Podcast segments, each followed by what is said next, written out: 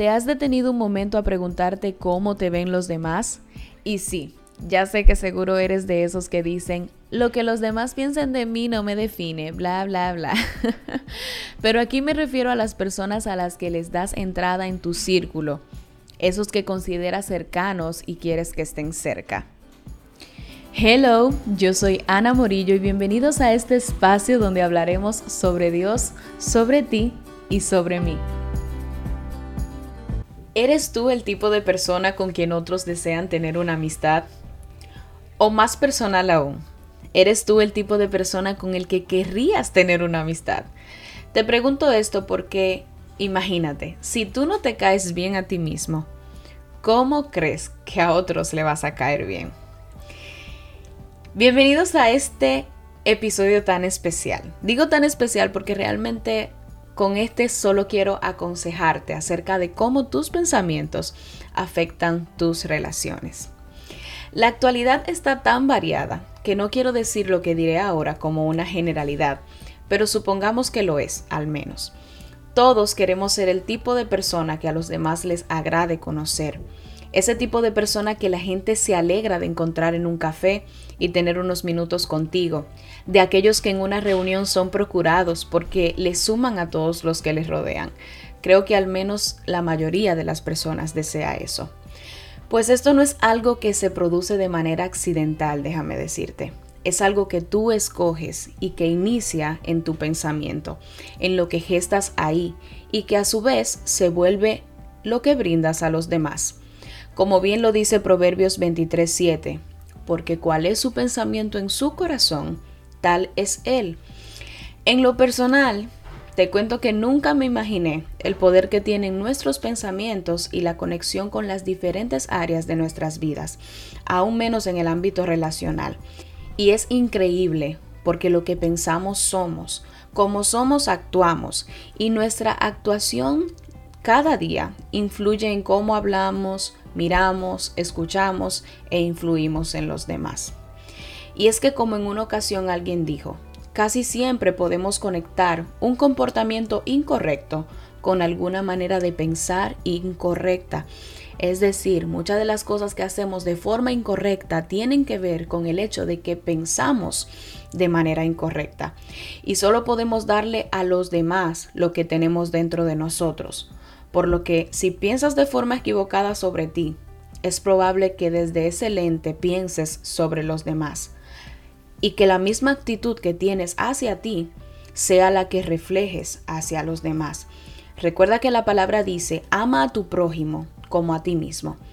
Esto tiene mucho poder, porque si no te amas a ti, ¿cómo podrás externar un amor inexistente? Con esto no te digo que te enamores de ti y te vuelvas el centro de tu universo, como hacen algunas personas, porque eso es amarse de una manera irreflexiva. Pero sí digo que el deseo de Dios es que te ames de una manera saludable y equilibrada, que tengas un concepto saludable acerca de ti, para que de esta misma forma puedas amar a los demás y sea ese amor el que te permita tener buenos pensamientos que cuando sean externados en acciones sumen a tus relaciones y no las dañen. Por eso aquí me detengo y te pregunto, ¿te has detenido un momento a preguntarte cómo te ven los demás? Y sí, ya sé que seguro eres de esos que dicen, lo que los demás piensen de mí no me define, bla, bla, bla, bla. Pero aquí me refiero a las personas a las que les das entrada en tu círculo, esos que consideras cercanos y quieres que estén cerca. Y permíteme hacer un paréntesis aquí, porque me acuerdo que en una ocasión yo era también de las que decían, lo que los demás digan de mí no me interesa realmente hasta que entendí que tengo un llamado, un llamado a influir para bien a los que están a mi alrededor y que eso va a meritar que en momentos yo deje de hacer cosas que me parezcan bien a mí porque quiera influir de modo correcto en aquellos que están a mi alrededor. Así que déjate del cuento, dije que no me importa lo que los demás piensen de mí porque tú, si tú que me escuchas eres cristiano, Dios te llamó a hacer sal y luz a la tierra. ¿Y cómo tú lo vas a hacer si los demás no te ven como tal? Así que vamos a cambiar un poquito ese lenguaje que usábamos antes y vamos a alinearnos a ese deseo de Dios de que nosotros seamos la luz y la sal de la tierra. Pero volviendo al tema, Si te haces una evaluación breve ahora, ¿cómo te consideras? ¿Una persona negativa o positiva? Y con esto no me refiero a una persona que anda todo el tiempo como un algodón de azúcar, para nada. Por ejemplo, te hablaré sobre mí. Por lo general no me considero una persona negativa, pero no siempre estoy sonriendo. Al contrario, muchos han tenido como primeras impresiones de mí que soy de carácter difícil, hasta arrogante han pensado. Pero luego que me conocen se dan cuenta que soy risueña en algunos momentos, que disfruto conectando con personas y amo de verdad amo aportar a aquellos con los que tengo algún tipo de relación. Y la realidad es que me gusta mostrar que soy diferente. Es decir, la gente puede pensar algo, pero me gusta mucho desmontar eso cuando se dan la oportunidad de conocerme. Quizás a ti también te ha pasado y espero que sea en ese orden parecido a mí y no que de repente la gente te vea como una persona agradable y al conocerte se dé cuenta que solo aportas negatividad y que en vez de sumar, restas a quienes te rodean. Porque en ese caso se cumple la ley de atracción. Solo se quedarán a tu lado aquellos que sean como tú. Si eres negativo, las únicas personas que disfrutarán estar a tu lado son las que son negativas. Y sucede lo mismo cuando es al contrario. Mira tu círculo, ve las personas que te rodean, identifica las personas con las que con facilidad conectas y notarás que algo parecido a ti tienen, sea positivo o negativo. Y vuelvo al inicio, todo esto depende de cómo piensas sobre ti y sobre los demás, de las barreras que quizás has levantado como mentalidad. Por esto te comento sobre esto, porque es esencial que cuides cómo piensas, para que así mantengas relaciones estables y sanas, para que así sepas elegir a quienes te rodean y aportar a los que, aún sin elegirlos, Dios pone a tu lado. A veces culpamos al sistema por no tener amigos. Y no digo que cada día se vuelva más complicado encontrarlos, porque realmente es así.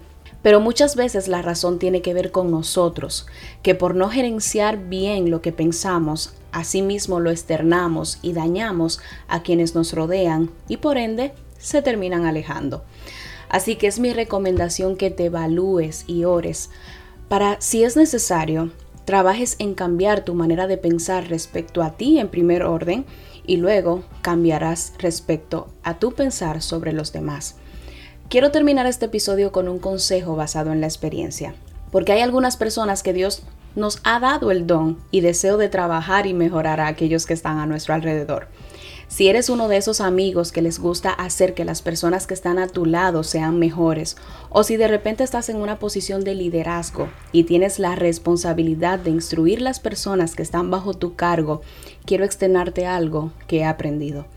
La corrección excesiva quebranta el espíritu de una persona y lo debilita. A veces por querer ayudar sin saberlo y aún sin la intención, dañamos simplemente porque nos excedemos a veces en los manejos y es necesario dejar huellas en quienes están a nuestro lado, pero no cicatrices.